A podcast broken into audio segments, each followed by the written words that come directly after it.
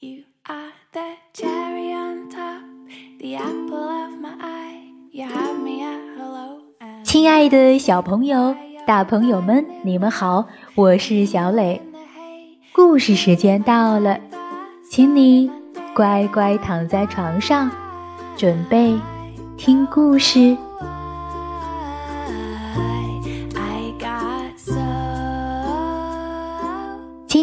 小雷给大家带来的故事叫做《我喜欢我的小毯子》。你准备好了吗？如果准备好了，我们就开始吧。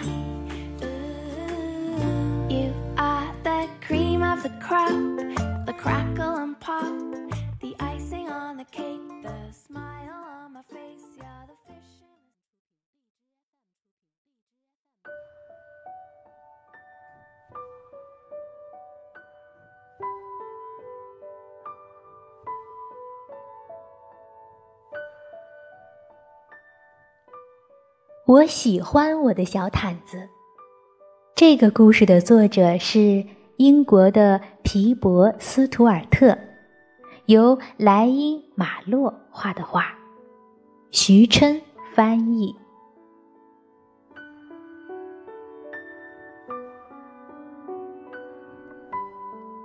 豆豆已经长大了，它大到能绕着鲫鱼池塘单脚跳上一整圈，一刻也不停顿。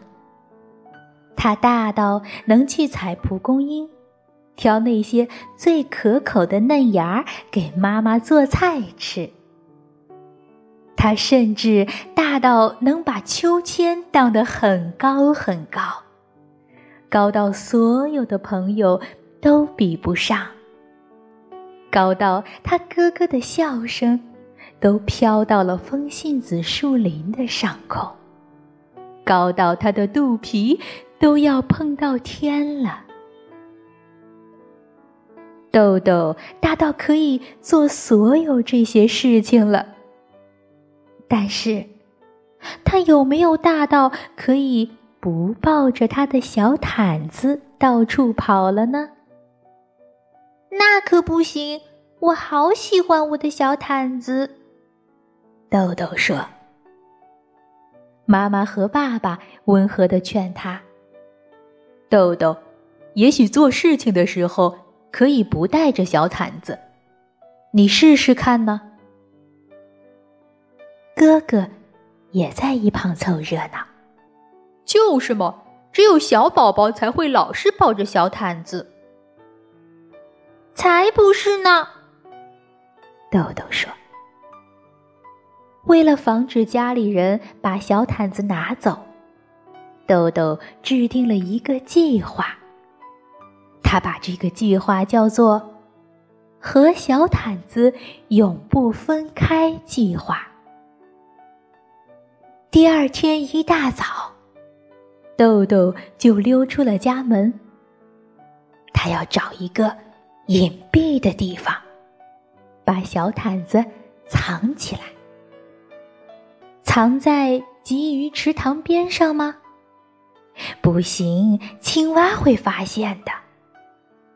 藏在被雷电劈开的树干中间吗？不行，小鸟会叼走的。藏在松软的泥土里吗？不行，野鼠会找到的。到底藏在哪儿才好呢？豆豆正在伤脑筋时，突然看到灌木丛里有一段空心木头。豆豆把小毯子塞进空心木头的深处，然后回家了。一整天，他都很开心。他再也不用担心他的小毯子被别人拿走了。不过，该上床睡觉的时候，豆豆却开始想他的小毯子了。他一直都是抱着小毯子睡觉的，现在他当然也不愿意和小毯子分开。于是豆豆赶紧出门，去找那片密密的灌木丛。他想把小毯子带回家。晚上的树林看起来跟白天的一点儿也不同，所有的空心木头好像都是一样的。豆豆自己也弄糊涂了，到底哪段木头里藏着他的小毯子呢？是这一段还是这一段或者在这儿？不！豆豆叫起来：“我的计划失败了，我把小毯子弄丢了。”可怜的豆豆没有办法，只好回家去。丢了小毯子，豆豆的眼泪都要掉下来了。这时，他看到了妈妈。豆豆，你去哪儿啦？妈妈问。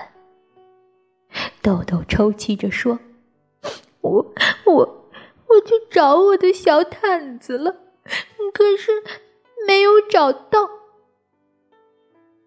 全家人都来安慰伤心的豆豆。爸爸给豆豆多讲了两个睡前故事。妈妈给豆豆端来了热牛奶，帮他入睡。哥哥把自己第二喜欢的泰迪熊借给豆豆玩。豆豆这是头一回没有抱着小毯子睡觉，他可不愿意还有第二个、第三个这样的夜晚。但是，过了不久。找小毯子就变成了找瓢虫和找四叶木须了，变成了挖最好的洞，变成了做木头雪橇。后来，豆豆就完完全全忘掉了他的小毯子。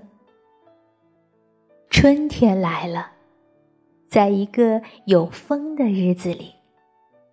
豆豆和他的朋友们在阳光灿烂的树林里追逐着蒲公英的绒毛伞。突然，他看到了一件非常奇怪的东西。豆豆看着小不点儿狐狸宝宝，终于明白了，妈妈是对的，他真的长大了，大到。再也不需要他的小毯子了。